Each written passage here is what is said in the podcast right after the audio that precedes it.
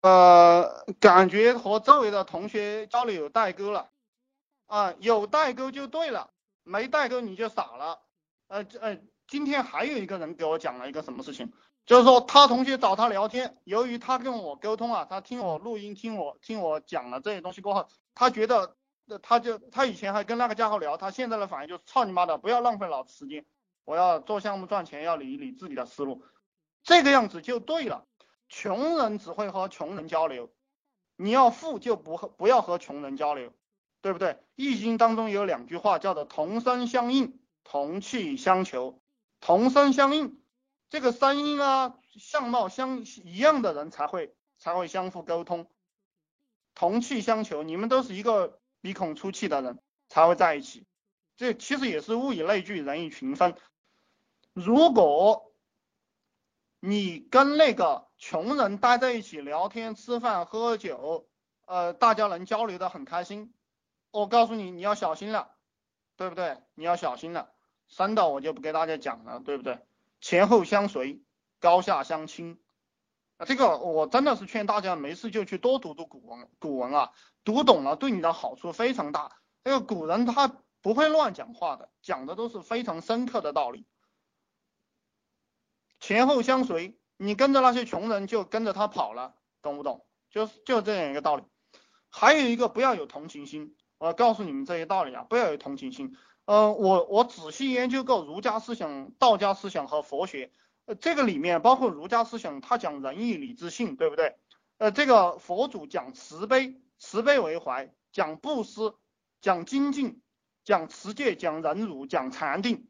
这个道家讲道法自然，讲重为轻根。讲敬为造君，他们从来不讲感情，你知道吗？道家讲什么？圣人不仁，以天以以以万物为刍狗，大家懂不懂？就是这样一个道理。他们不讲感情的。嗯，我我的我的我以前有一个朋友啊，他去买菜，然后看到那个老大爷，呃，看看到那个老大爷，呃，很辛苦嘛，然后他就想，呃，多买一点。结果他买了十块钱的，已经很多了。然后那个老大爷还要给他加，说你多买一点吧，再多买一点。穷人贪心不足，而且你帮助了他，他也不感激你。他他把这个菜卖给你了，就卖给你了，他他占便宜了，很恶心，懂不懂？很恶心。当然我讲的是极个别啊，你们你们自己仔细去想哈。嗯，这个这个这个讲什么啊？我我家现在有个羊绒衫专卖店，里面有很多库存，怎么处理掉？嗯，这个我只能给你提供思路，就是嗯，你你问的这个问题啊，就是你看我们这个家电啊，什么卖不出去了，城里人不买了怎么办？家电下乡嘛，就你自己去想啊，方法多种多样，你可以在网上呃网上卖嘛，嗯卖也可以，就你这个东西是包装才卖出去的。不是它具体是什么东西，你可以讲你这个什么是雪山上的千年羊呃千年羊毛羊毛衫，对不对？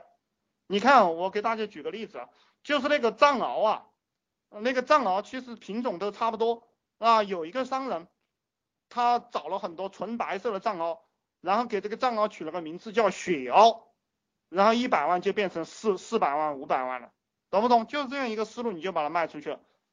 你给你那个羊羊毛衫整整点好的包装嘛，整点好的噱头，整点好的名称就卖出去了，有有的是人买单，还可以卖个高价，对不对？呃，不过现在是夏天，对不对？你要卖羊毛衫，嗯，也是蛮牛逼的思路哈。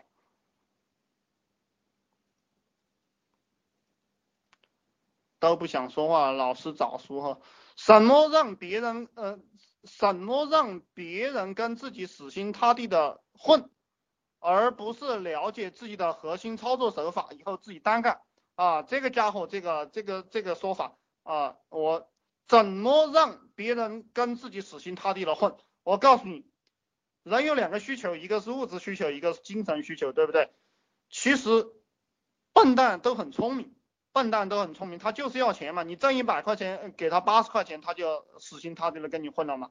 然后你不要舍不得，对不对？然后就是天天洗脑，天天洗脑。我就是天天给人洗脑，他就死心塌地的混，因为他只有我的思想，没有其他人的思想。我的思想又很牛逼，对不对？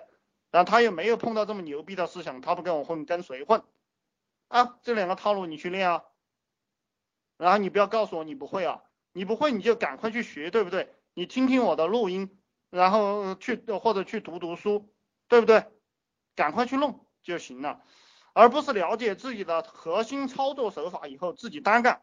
我告诉你啊，我的核心手法都告诉你，你喜欢单干就单干，对不对？你要单干，你要钱，我我还投资你一点，你牛逼你就干呗。我就是这样一个政策，我把这个利润分给你，百分之六十的利润分给你，你自己单干也拿不到这么多钱，你去招人，你还舍不得把呃百分之六十的利润分给别人，对不对？我就是这样一个操作手法。以后我会分给你百分之七十，分给你百分之八十，你你单干你自己拿百分之八十，就没人跟你混了，除非你也像我这个样子。呃，然后我们做事都是绝杀，就是一一定要捅到底。